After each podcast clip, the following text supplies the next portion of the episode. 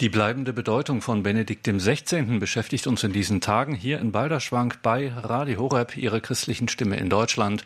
Und auch Radio Maria ist dabei. Und wir sind auch im Bild zu sehen bei EWTN, katholisches Fernsehen weltweit. Mein Name ist Gregor Dornis. Schön, dass Sie jetzt hier wieder mit dabei sind zu unserer Tagung, die bleibende Bedeutung von Benedikt XVI. Drei Vorträge hören wir in diesen Tagen jeweils. Und Heute, jetzt ist der dritte Vortrag angesagt. Einer unserer drei Gäste, die aus Rom angereist sind. Es ist zum einen Theologieprofessor Dr. Dr. Ralf Weimann. Es ist der Kirchenrechtsprofessor und Untersekretär des päpstlichen Rat, des päpstlichen Dikasteriums für die Gesetzestexte Prälat Markus Graulich, Salesianer Don Boscos. Und wir haben bei uns den Präfekten des Dikasteriums zur Förderung der Einheit der Christen, Kardinal Kurt Koch. Er ist gleichzeitig Protektor der Schülerkreise Josef Ratzinger Benedikt XVI., ein profunder Kenner des Denkens des Erbes von Benedikt XVI., an, wo, woran wir ja in diesen Tagen äh, denken und uns eben die Frage stellen, was bleibt, was wirkt weiter von Benedikt XVI. Und am heutigen Donnerstag fragt Kardinal Kurt Koch, geht er der Frage nach Maria in der Gemeinschaft der Heiligen nach. Zuhörerinnen und Zuhörer, Christus hat die Kirche nicht auf Prinzipien gebaut, sondern auf Menschen.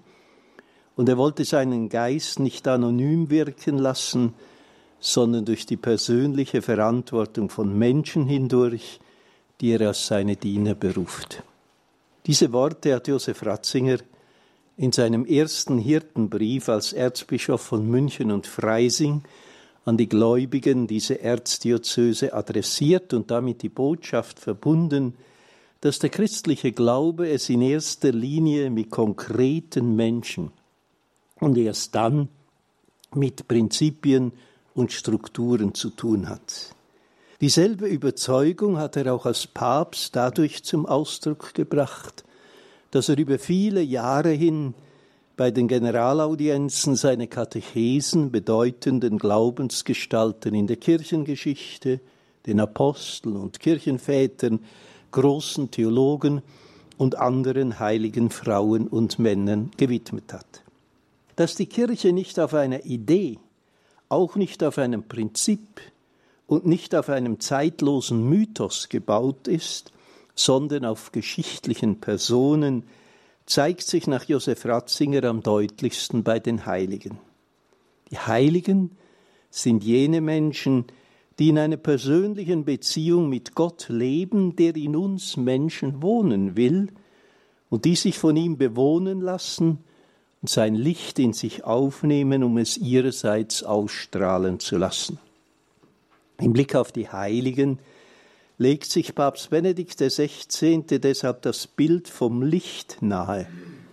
Denn die Heiligen sind gleichsam die bunten Spektralfarben, die das Licht der Heiligkeit Gottes in verschiedenen Farbtönen und Brechungen reflektieren. Die Heiligen sind die neuen christlichen Sternbilder, in denen sich der Reichtum der Güte Gottes spiegelt. Die Heiligen sind deshalb auch die Menschen, die in der Gegenwart Gottes leben und ihr Leben nach seinem Willen gestalten, wie es der heilige Paulus den Thessalonicher ans Herz legt. Das ist es, was Gott will, eure Heiligung. Die Heiligen sind in den Augen von Papst Benedikt XVI. denn auch die besten Interpreten und Exegeten der Bibel, indem sie das Wort Gottes durch ihr Leben verkörpern, machen sie es anziehender denn je, so dass es wirklich zu uns spricht. Indem sie uns das Wort Gottes als ein Wort erfahrbar machen, das uns persönlich trifft, ermöglichen sie uns eine unmittelbare Berührung mit Jesus Christus als dem lebendigen Wort Gottes in Person. Die Heiligen sind Zeugen und Verkörperungen der Wahrheit und Schönheit des christlichen Glaubens.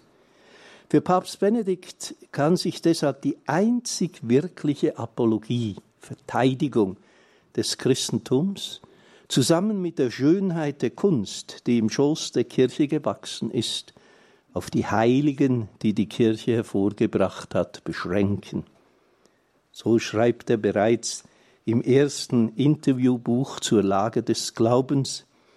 Der Herr ist durch die Großartigkeit der Heiligkeit und der Kunst, die in der gläubigen Gemeinde entstanden sind, eher beglaubigt, als durch die gescheiten Ausflüchte, die die Apologetik zur Rechtfertigung der dunklen Seiten erarbeitet hat, an denen die menschliche Geschichte der Kirche so reich ist. Zur Schönheit des Glaubens gehört auch seine Gemeinschaftlichkeit. Diese Dimension ist Papst Benedikt XVI. sehr wichtig gewesen, wie er stets zu sagen pflegte. Wer glaubt, ist nie allein. Denn wer in Freundschaft mit Jesus Christus lebt, wird auch Freund mit den Freunden Jesu Christi. Diese gemeinschaftliche Dimension gilt nicht nur für das Leben der Kirche auf Erden, sondern auch und erst recht für das ewige Leben bei Gott, das der christliche Glaube Himmel nennt. Für Papst Benedikt ereignet sich der Himmel als Inbegriff des ewigen Lebens nicht nur zwischen dem Individuum und Gott, sondern in der Begegnung des einzelnen Menschen mit Gott öffnet sich der Himmel auch für alle erlösten und vollendeten Menschen. Josef Ratzinger hat dies in seinem grundlegenden Werk Eschatologie, Tod und ewiges Leben im Jahre 1977 eindringlich betont. Ich zitiere Wenn Himmel auf dem Insein in Christus gründet, dann schließt er das Mitsein all derer ein, die zusammen den einen Leib Christi bilden. Denn der Himmel kennt keine Isolierung. Er ist die offene Gemeinschaft der Heiligen, und so auch die Erfüllung alles menschlichen Miteinander, die nicht Konkurrenz zu, sondern Konsequenz aus dem reinen Geöffnetsein für Gottes Angesicht ist. Damit ist jene jenseitige Gemeinschaft angesprochen, die wir als Gemeinschaft der Heiligen bezeichnen. In dieser großen Gemeinschaft der Heiligen hat sich Papst Benedikt geborgen und von ihr getragen gewusst, wie er beispielsweise in einer tiefen Weise in seiner Predigt in der heiligen Messe zu seiner Amtseinführung am 24. April 2005 bekannt hat. Wir sind von den Freunden Gottes umgeben, geleitet und geführt. Denn die Gemeinschaft der Heiligen schenkt uns die Zuversicht des Glaubens. Wer glaubt, ist nie allein im Leben nicht und im Sterben nicht. In der Gemeinschaft der Heiligen kommt Maria, der Mutter Gottes, ein besonderer Platz zu. Sie bildet in der Gemeinschaft der Heiligen die Mitte, wie Josef Ratzinger sehr schön bereits in dem Vortrag hervorgehoben hat, den er vor dem Konzil für Kardinal Josef Frings erarbeitet hat. Der christliche Glaube verehrt Maria als Königin in der Gemeinschaft der Heiligen. Diesen Titel trägt sie in dem präzisen Sinn, dass sie Königin im Dienst für Gott und für die Menschheit ist. Sie ist Königin der Liebe, die die Selbsthingabe an Gott lebt, um in den Heilsplan für die Menschen einzutreten. An Maria wird vollends sichtbar, was ein heiliger Mensch ist. Sie hat es dadurch gezeigt, dass sie mit ihrem Leben ganz auf Gott verwiesen ist, der allein heilig ist. Denn wir Menschen vermögen allein dadurch heilig zu werden, dass wir uns ganz für Gott und seinen heiligen Willen öffnen, ihn in uns eintreten lassen und für ihn bewohnbar werden. Ein Heiliger ist ein Mensch, der so offen und empfangsbereit für Gott ist, dass Gott bei ihm ankommen, Advent halten und in ihm wohnen kann. Oder anders gesagt, ein Heiliger ist ein Mensch, der wie und mit Maria zu leben wagt, in der Gott Wohnung genommen hat, um in unsere Welt zu kommen. Die trostvolle Botschaft, dass Gott in der Heilsgeschichte Maria eine ganz besondere Sendung zumutet und zutraut, wird nach Josef Ratzinger uns nahegebracht, vor allem in der beim Evangelisten Lukas überlieferten Szene der Verkündigung an Maria durch den Engel Gabriel. Ihre Sendung wird bereits sichtbar im Gruß des Engels an Maria. Freue dich, du Begnadete. Das Freue dich hört sich zunächst an wie der damals im griechischen Sprachraum im alltäglichen Leben übliche Gruß, Chaire. Mit dieser Grußformel will der Evangelist Lukas jedoch etwas viel Tieferes aussagen. Auf dem alttestamentlichen Hintergrund kündet er die Freude der messianischen Zeit an, die er deshalb mit der Zusage begründet, der Herr ist mit dir. Auch diese Zusage hat alttestamentliche Wurzeln und beinhaltet im vorliegenden Zusammenhang die Verheißung an die Adresse Israels, die, der Tochter Zion, dass Gott kommen und in ihr wohnen wird.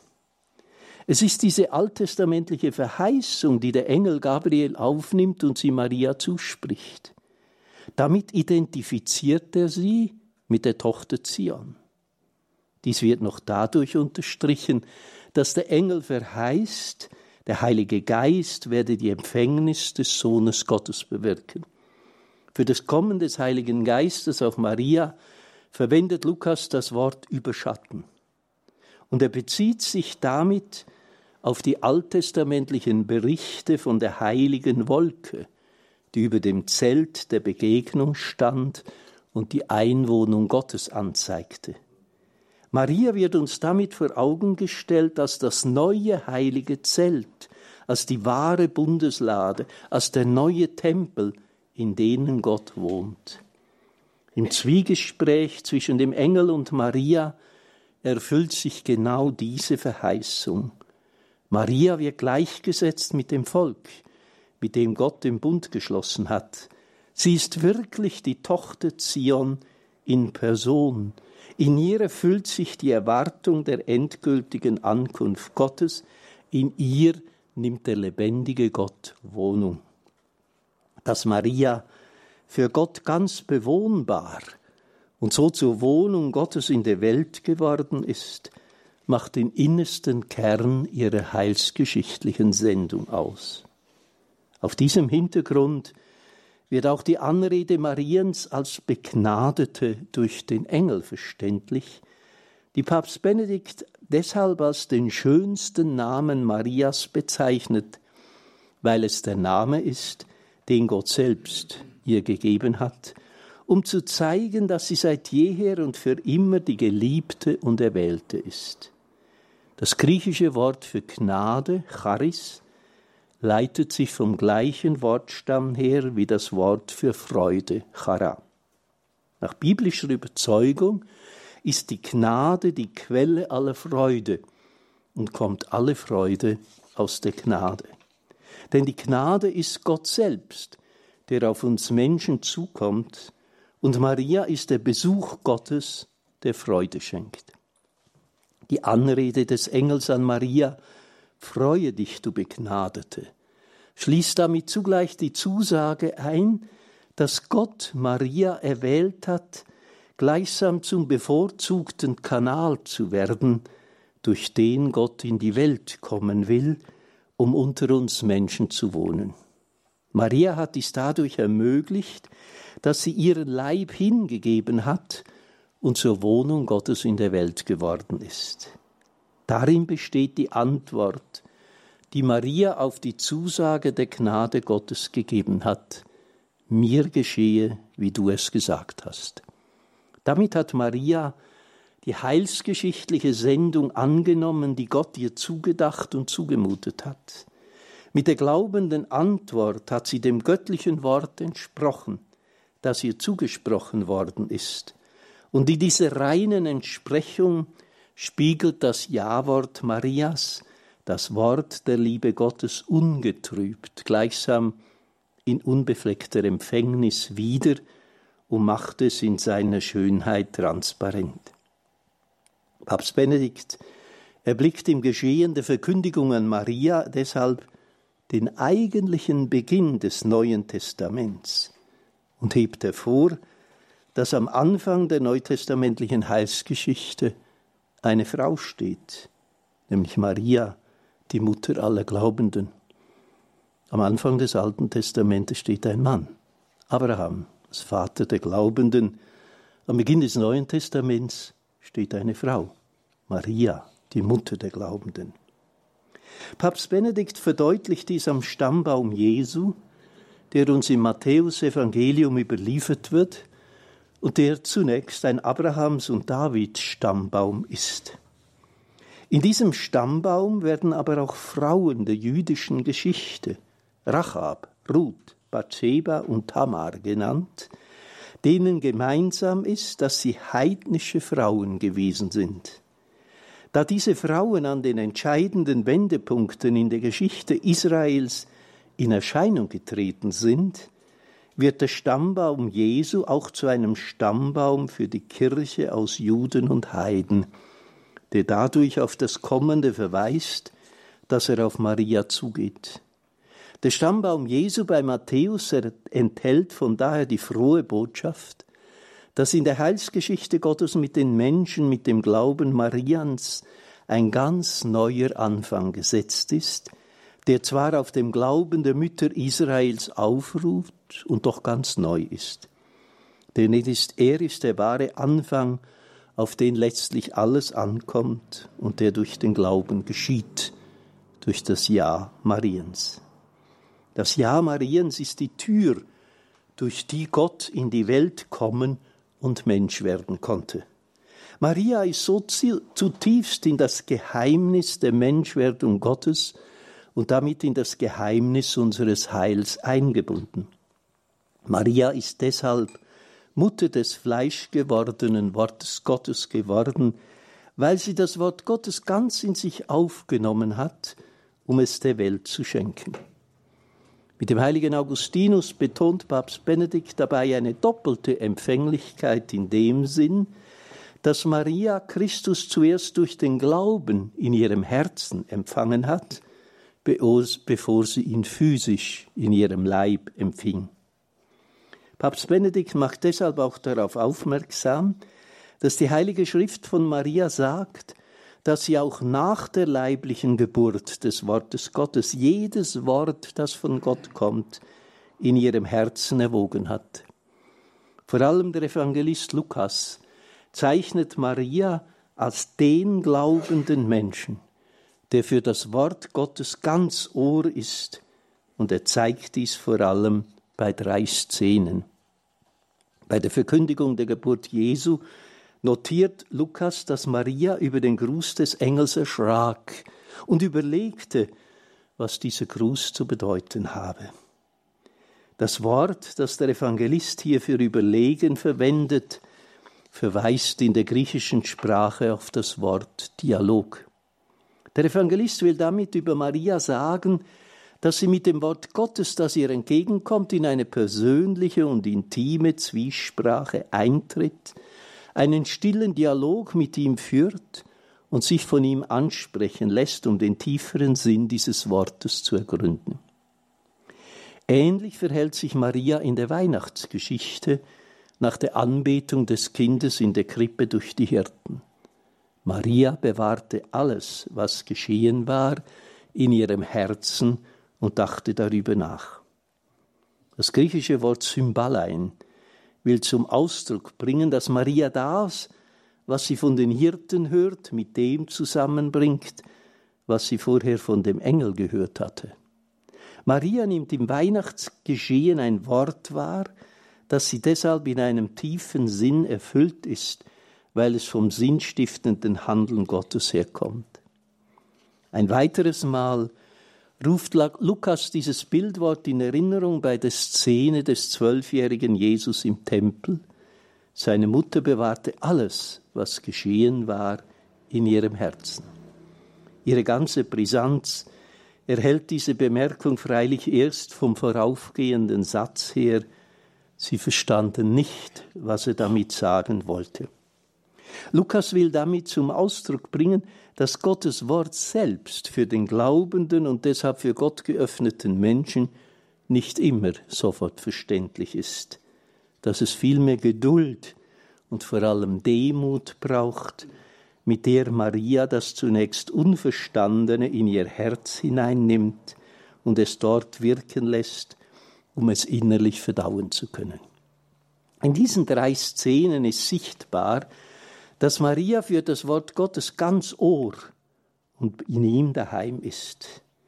Papst Benedikt nennt Maria deshalb Mutter des Wortes Gottes und führt aus, dass die durch das Wort geschaffene menschliche Wirklichkeit ihre vollendete Gestalt im gehorsamen Glauben Marias gefunden hat. Maria erweist sich so als die Gestalt des glaubenden Menschen und der Glaubensgemeinschaft der Kirche, die auf das Wort Gottes hören, das in ihnen Fleisch geworden ist. Maria ist so das Symbol der Öffnung gegenüber Gott und den Nächsten. Sie ist aktives Hören, das verinnerlicht, assimiliert, indem das Wort Lebensform wird. Josef Ratzinger hat von daher auch darauf hingewiesen, dass die Kirchenväter das Prophetische in der Kirche zunächst und vor allem in Maria wahrgenommen und Maria als Prophetin im ursprünglichen Sinn bezeichnet haben.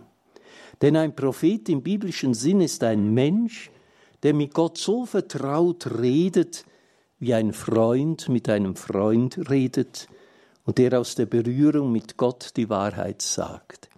Und zwar die Wahrheit für heute, so dass sie freilich auch die Zukunft erhält. Was Prophetentum auch heute heißt, haben wir bei Maria zu lernen und nicht bei jenen, die sich selber zum Propheten erwählt haben. Maria steht vor unseren Augen als Ikone des gehorsamen Glaubens. Das muss freilich noch vertieft werden. Denn ihr Glaubensgehorsam, der in ihrem Ja-Wort zu Gott zum Ausdruck gekommen ist, ist so weit gegangen, dass man von einer inneren Einheit zwischen den Sendungen Jesu und Mariens sprechen muss. Gemäß dem Hebräerbrief hat Jesus seine Sendung bei seinem Eintritt in die Welt mit den Worten ausgesprochen, Ja, ich komme, um deinen Willen Gott zu tun. In gleicher Weise hat Maria als Antwort auf den Anruf des Engels ihren eigenen Willen in souveräne Freiheit in den Willen Gottes hineingebeugt. Siehe, ich bin die Magd des Herrn, mir geschehe, wie du es gesagt hast.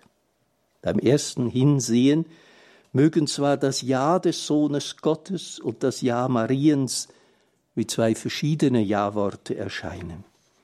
Tiefer gesehen werden sie aber zu einem einzigen Ja verbunden, damit das Wort Gottes in Maria Fleisch werden kann.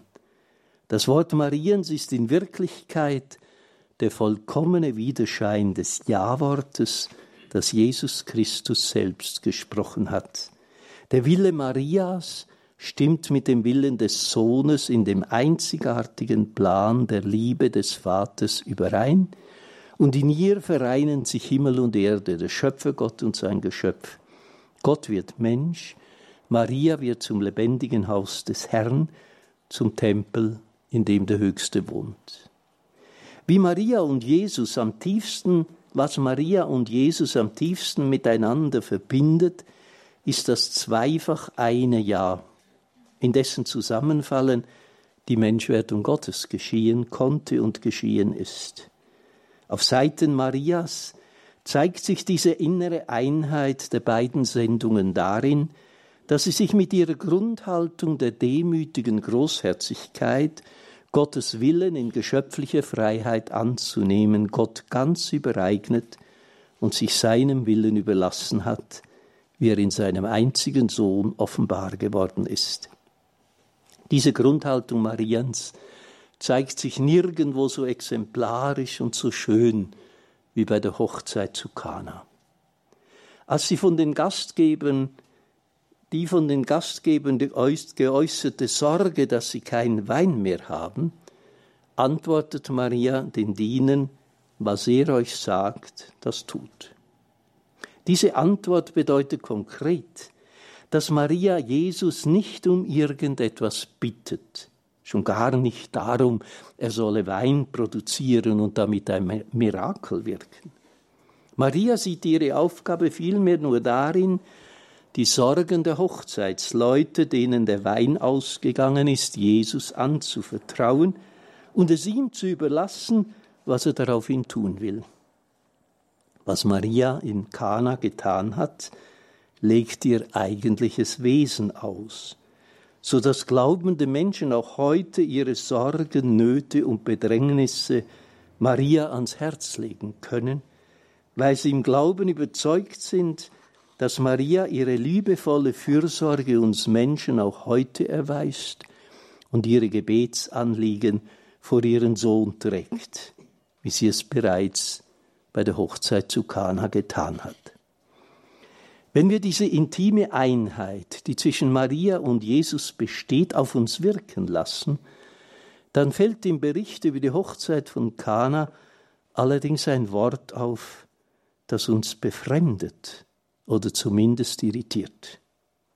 Als Maria auf Jesus zugeht und ihm die Sorge der Gastgeber bei der Hochzeit vorträgt, spricht Jesus Maria nicht als seine Mutter an, sondern mit dem distanzierten Wort Frau und fügt schroff hinzu, was willst du von mir, Frau? Meine Stunde ist noch nicht gekommen. Genau übersetzt müsste es sogar heißen, was habe ich mit dir zu schaffen, Frau? Es stellt sich deshalb unweigerlich die Frage, wie diese Antwort Jesu, die auf uns schroff und abweisend wirkt, zumal angesichts der zweifach einen Sendung Jesu Mariens zu verstehen ist.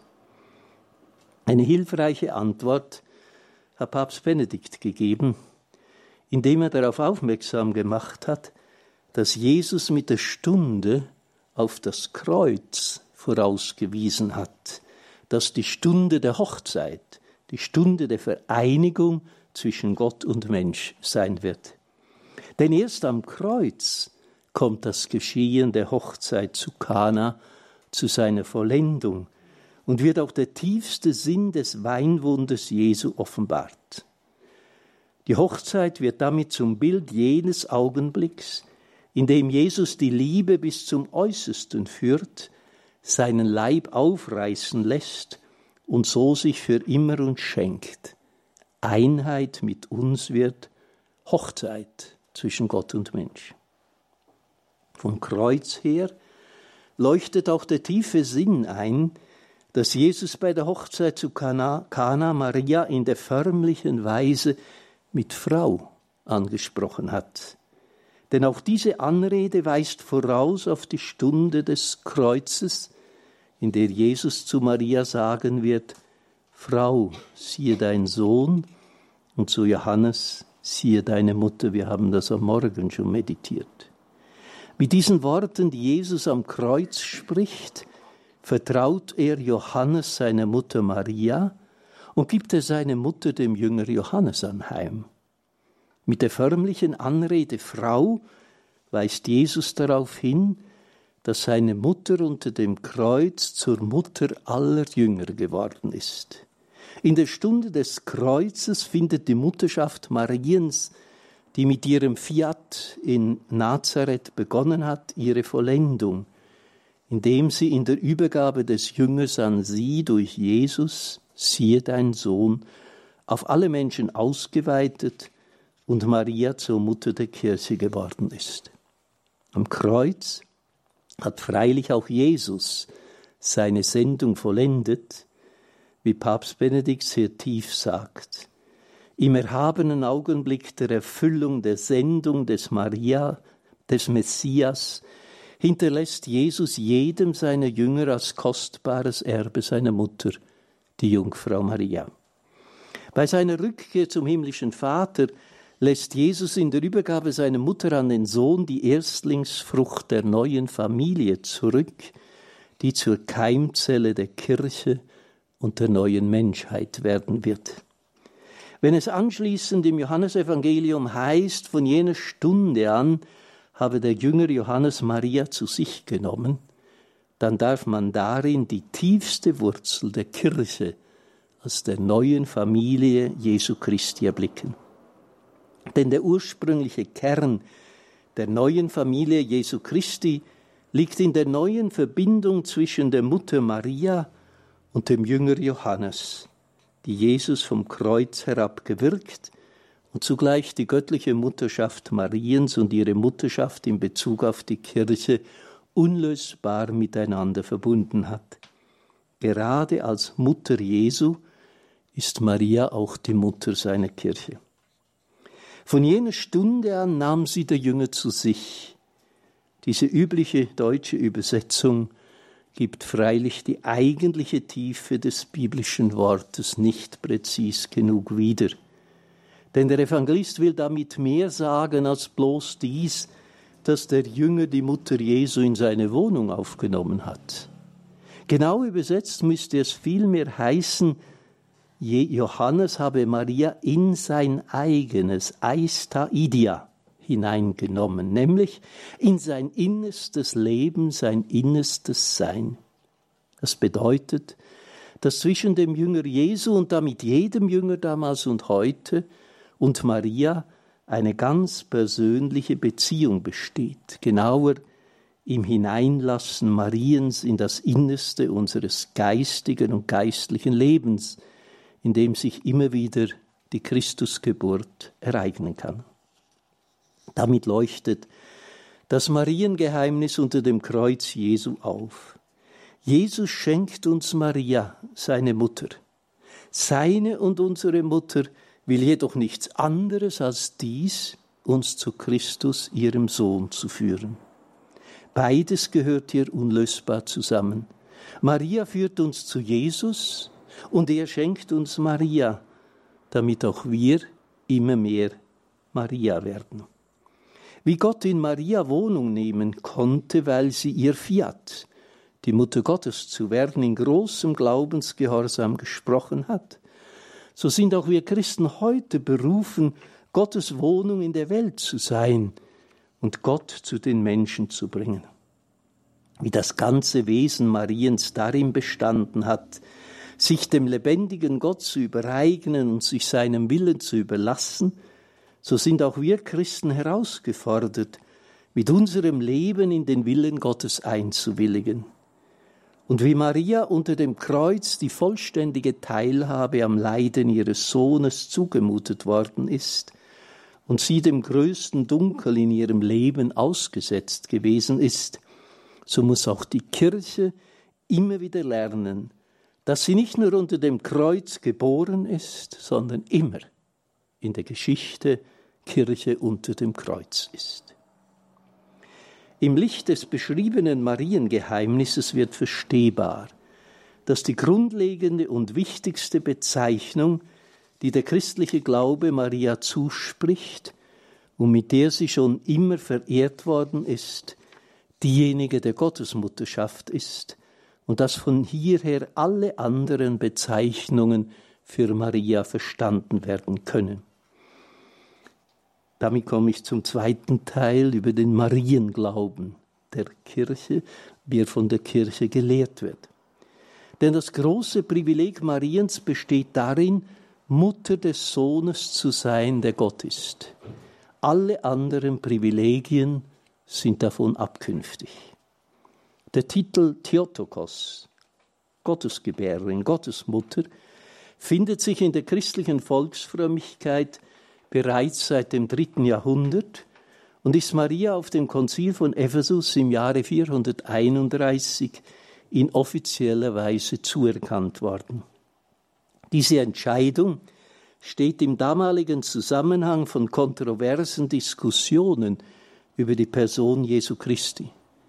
Um die volle Menschheit Jesu zu betonen, haben einige Väter den abgeschwächten Ausdruck vorgeschlagen, Christotokos, Mutter Christi. Damit konnte aber die kirchliche Glaubenslehre von der vollen Einheit der Gottheit mit der Menschheit Jesu Christi nicht mehr gewahrt werden. Das Konzil von Ephesus hat deshalb mit dem Titel Theotokos, Gottesmutter, betont, dass Jesus Christus als Mensch aus Maria geboren worden ist, dass er aber Gott ist.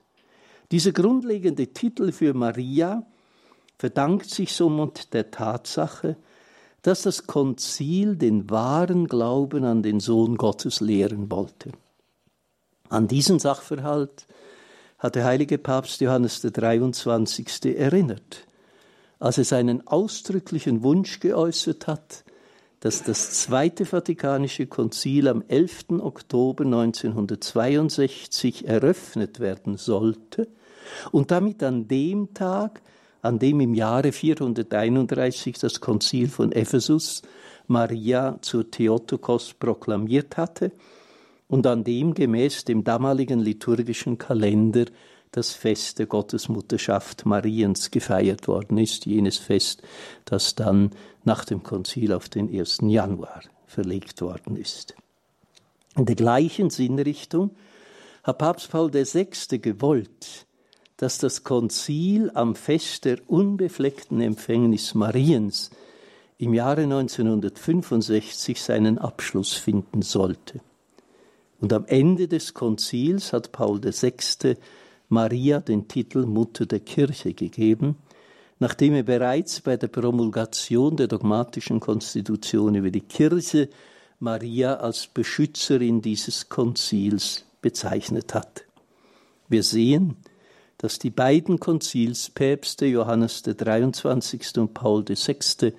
dem Zweiten Vatikanischen Konzil einen marianischen Rahmen gegeben haben, der freilich mehr als nur ein Rahmen gewesen ist, der vielmehr dem ganzen Konzil Orientierung im Licht des marianischen Glaubensgeheimnisses gegeben hat.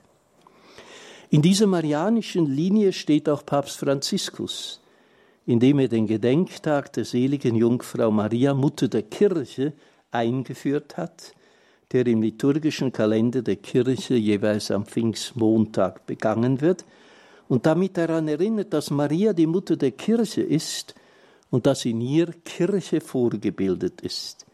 Denn alles, was der christliche Glaube über die Kirche sagt, gilt in erster Linie von Maria, die Kirche im Ursprung ist, und umgekehrt erfährt die Kirche von Maria all das, was Kirche ist und wozu sie bestimmt ist. Die Bezeichnung Mariens als Gottesmutter bringt ihre Sendung in der Heilsgeschichte adäquat zum Ausdruck. Ihre Berufung, die Mutter des Erlöses zu sein, das menschliche Geschöpf, das von Gott auserwählt wurde, um den Heilsplan zu verwirklichen, in dessen Mittelpunkt das große Geheimnis der Menschwerdung des göttlichen Wortes steht. In diesem Sinn besteht das grundlegende Privileg Mariens, die Mutter Gottes zu sein. Von dieser Bezeichnung leiten sich alle anderen Titel ab, mit denen der kirchliche Marienglaube die besondere Sendung Mariens in der Heilsgeschichte zum Ausdruck bringt und bekennt. Das gilt zunächst vom Geheimnis der unbefleckten Empfängnis Mariens, und damit von der Glaubensüberzeugung, dass Maria von ihrer Empfängnis an von der Erbsünde befreit gewesen ist. Weil Maria von Gott auserwählt ist, die Mutter des Erlöses zu sein, ist sie von jenem Gifttropfen nicht kontaminiert gewesen, als den Papst Benedikt XVI. die Erbsünde bezeichnet hat und der in der Dominanz des Nein und der Verneinung auch und gerade des Ja besteht. Denn das Nein ist nie schöpferisch, sondern immer zerstörerisch, während das Ja im Gewinn der Freiheit besteht. Siehe, ich bin die Magd des Herrn, mir geschehe nach deinem Wort. In diesem radikalen Ja-Wort Mariens kommt das Geheimnis ihrer erlösten Freiheit zum Ausdruck, das in seinem innersten Kern bedeutet, Derjenige Mensch kann den Weg zur wahren Freiheit finden, der sich und sein Leben Gott übereignet und überlässt. Nur der Mensch, der sich ganz Gott anvertraut, findet die wahre Freiheit, die große und schöpferische Weite der Freiheit des Guten. In Maria nimmt der Glaube deshalb den Neubeginn wahr, den Gott in der Heilsgeschichte mit ihr verwirklicht hat. Denn die von der Erbsünde pervertierte Welt entspricht nicht dem Konzept Gottes von seiner Schöpfung und vom Menschen in ihr. Dem Konzept Gottes vom Menschen entspricht vielmehr erst Maria, die ohne Erbsünde empfangen worden ist. Das Geheimnis der ohne Erbsünde empfangenen Jungfrau und Gottesmutter Maria bedeutet von daher, dass bereits bei ihrer Konzeption, bei ihrer Empfängnis durch die Mutter Anna, Gott sein Konzept des neuen Menschen verwirklicht sehen wollte, weil er in der Einladung an sie, die Mutter seines Sohnes zu werden, das ganze Geschick und Gewicht der Menschheitsgeschichte in ihre Hand gelegt hat. Maria ist uns als jenes Geschöpf geschenkt, mit dem uns das Bild des glaubenden Menschen und der Bestimmung der ganzen Schöpfung vor Augen gestellt ist. Die unbefleckte Empfängnis Mariens hilft uns Christen, die Tiefe unseres Menschseins neu zu entdecken und zu leben. Denn Maria ist die Reinheit in Person. Unbefleckt sein heißt, so schreibt Josef Ratzinger, ganz transparent sein für Gott. Die Unbefleckte ist jemand, die uneingeschränkt ist, was der Mensch von seinem Wesen her sein sollte. Gottes Ebenbild. Das Bild Gottes ist in ihr durch nichts entstellt oder verschmutzt. Ihr Leben lässt uneingeschränkt Gott durchleuchten, ist ganz durchlässig für ihn. Da Maria von den entstellenden Narben der Erbsünde befreit ist, preist die Liturgie der Kirche sie als tota pulchra, als ganz schöne. Maria ist die verklärte Schönheit, das Bild der neuen Menschheit. Im Geheimnis der unbefleckten Empfängnis. Erblickt Josef Ratzinger den tiefsten Grund, dass die Kirche die Geburt Mariens feiert? Ganz im Unterschied zur üblichen liturgischen Regel, dass die Kirche selbst bei den Heiligen nicht den Tag der Geburt, sondern den Tag des Todes als den Tag der zweiten Geburt feiert, weil erst angesichts des Ernstes des Todes jene jede Zweideutigkeit über dem menschlichen Leben aufgehoben sein wird. Von dieser Grundregel kennt die Liturgie der Kirche aber drei bedeutsame Ausnahmen. Selbstverständlich Jesus Christus, dann Johannes den Täufer, der geboren worden ist, um dem Herrn den Weg zu bereiten, und Maria, die Mutter Gottes, ohne die auch Jesu Geburt nicht sein könnte, die vielmehr zur unbefleckten Pforte geworden ist, durch die der Herr in die Welt gekommen ist. Vom Geheimnis der Gottesmutterschaft Mariens leitet sich auch ihre Aufnahme in den Himmel ab. Denn die Frau, die den Heiland geboren hat, konnte der Verwesung nicht unterworfen sein, die aus der Macht der Erbsünde kommt. Gott hat die von der Erbsünde befreite Gottesmutter auch vom Tod befreit und sie mit Leib und Seele in das ewige Leben mit bei ihm hineingeführt. Denn die Liebe Gottes, die allein allmächtig ist, siegt auch über den Tod als Konsequenz der Sünde und schenkt Ewigkeit. Dieses Glaubensgeheimnis hat Papst Pius XII. Am 1. November 1950 feierlich verkündet. Er hat damit das in dogmatischer Gestalt zum Ausdruck gebracht, was in der Verehrung und Frömmigkeit des Gottesvolkes bereits lange zuvor als Verherrlichung Gottes, Verherrlichung Mariens und Verehrung Mariens gefeiert worden ist. Als Hochfest der Aufnahme Mariens in den Himmel mit Leib und Seele ist das älteste Marienfest und bildet den eigentlichen Abschluss des Osterfestes. Denn es verkündet, dass Christus all denen, die zu ihm gehören, an seiner eigenen Vollendung in der Auferstehung Anteil geben will, worum er selbst in seinem Abschiedsgebet seinen himmlischen Vater gebeten hat. Vater, ich will, dass alle, die du mir gegeben hast, dort bei mir sind, wo ich bin. Sie sollen meine Herrlichkeit sehen, die du mir gegeben hast. Diese frohe Verheißung gilt in erster Linie Maria, der Mutter Gottes. Sie ist die Empfangende gewesen, die mit ihrem Fiat es ermöglicht hat, dass Christus in die Welt kommen konnte. Und sie ist mit ihm den Weg gegangen, und ist ihm in seinem ganzen Leben und Sterben nahe gewesen. Ihr gilt deshalb zuerst der österliche Ruf zur Teilhabe an seiner österlichen Auferstehung. Das Marienfest im August schenkt uns damit einen Blick in den Himmel. Beim Himmel handelt es sich freilich nicht um eine abstrakte Größe, sondern um jene konkreteste und wahre Wirklichkeit, die Gott selbst ist. Gott ist der Himmel. Und er ist unser Ziel, das Ziel und die ewige Wohnstatt, von der wir herstammen und nach der wir streben. Weil Maria zur Wohnung für den Herrn in diese Welt geworden ist, ist sie bei ihrem Tod nun Gott, ist nun bei ihrem Tod Gott ihre Wohnung geworden, wie Papst Benedikt wiederum sehr schön sagt. Gott ist ihre Wohnung geworden, weil sie selbst Wohnung Gottes in der Welt war, ihm in diese Welt, da er anklopfte, Herberge gegeben hat. Nun wohnt sie in Gott. Das Haus, in dem sie wohnt, ist Gott selbst. Sie wohnt einfach in dem Ozean der ewigen Liebe.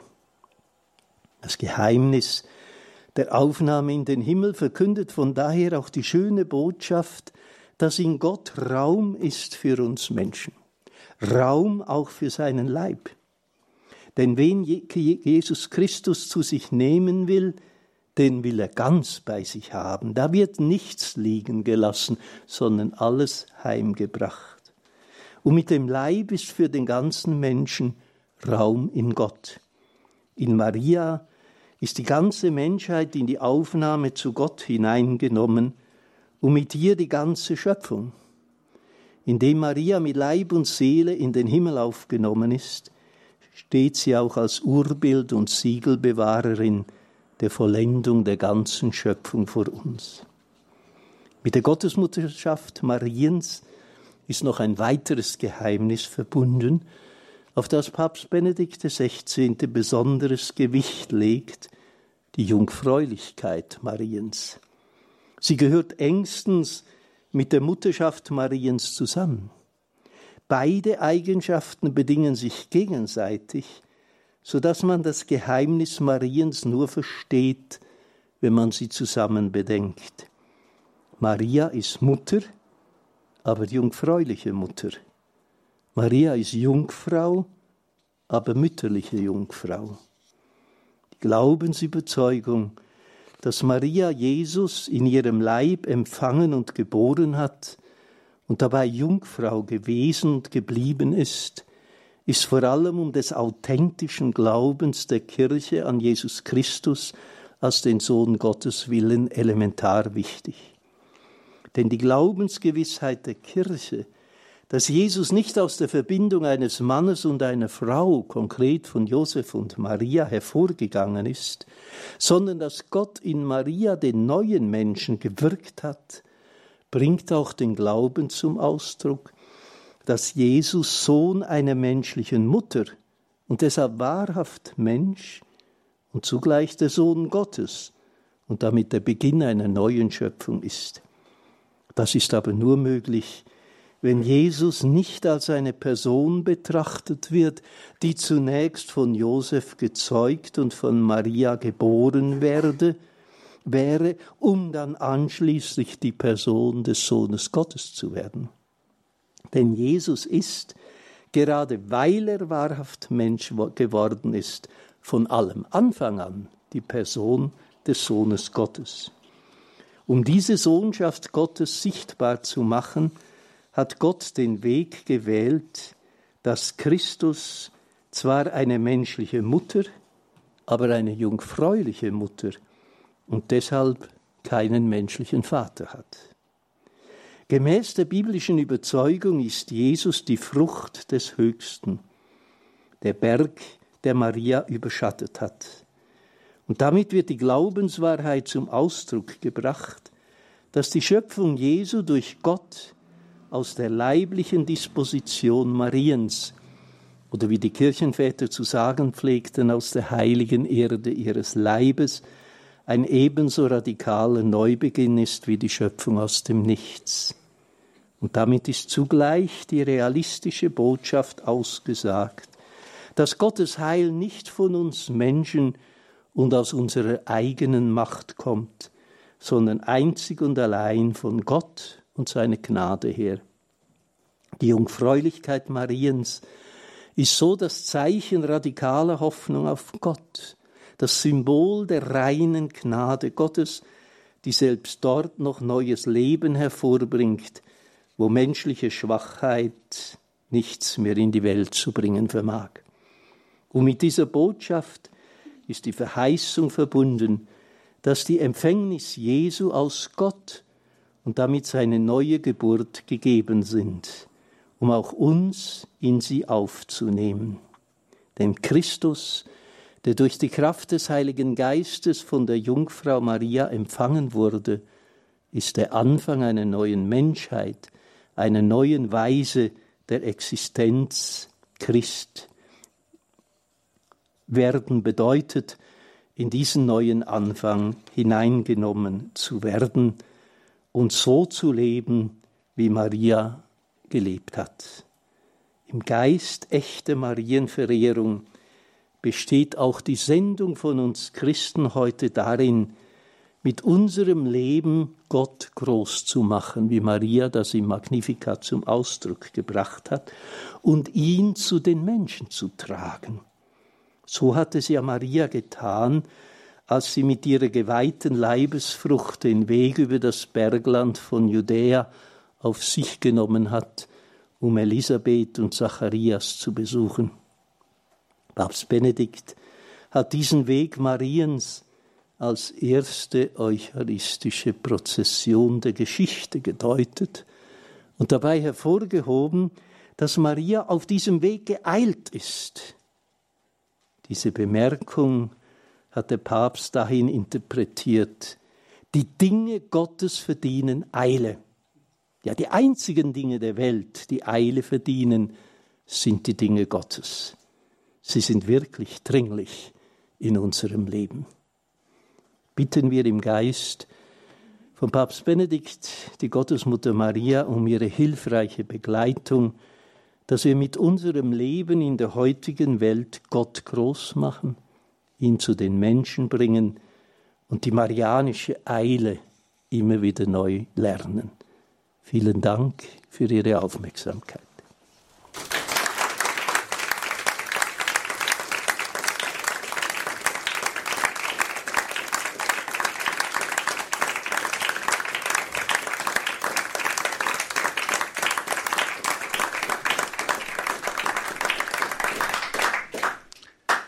Maria in der Gemeinschaft der Heiligen, ein Vortrag von Kardinal Kurt Koch, Präfekt des Dikasteriums zur Förderung der Einheit der Christen. Er ist zu Gast im Balderschwang bei Radio Horeb, ihre christlichen Stimme in Deutschland zur Tagung, die bleibende Bedeutung von Benedikt XVI.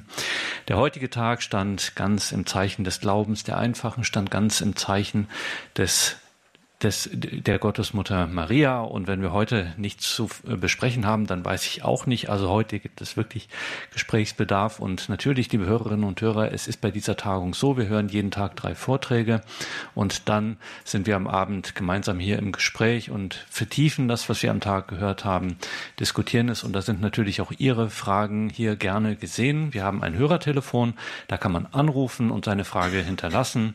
Die Nummer ist die deutsche Telefonnummer 089 517 008 008. Selbstverständlich können nicht nur die Hörerinnen und Hörer von Radio Horeb und Radio Maria hier anrufen, sondern auch alle, die uns über EWTN hier im Bild und im Stream mit verfolgen.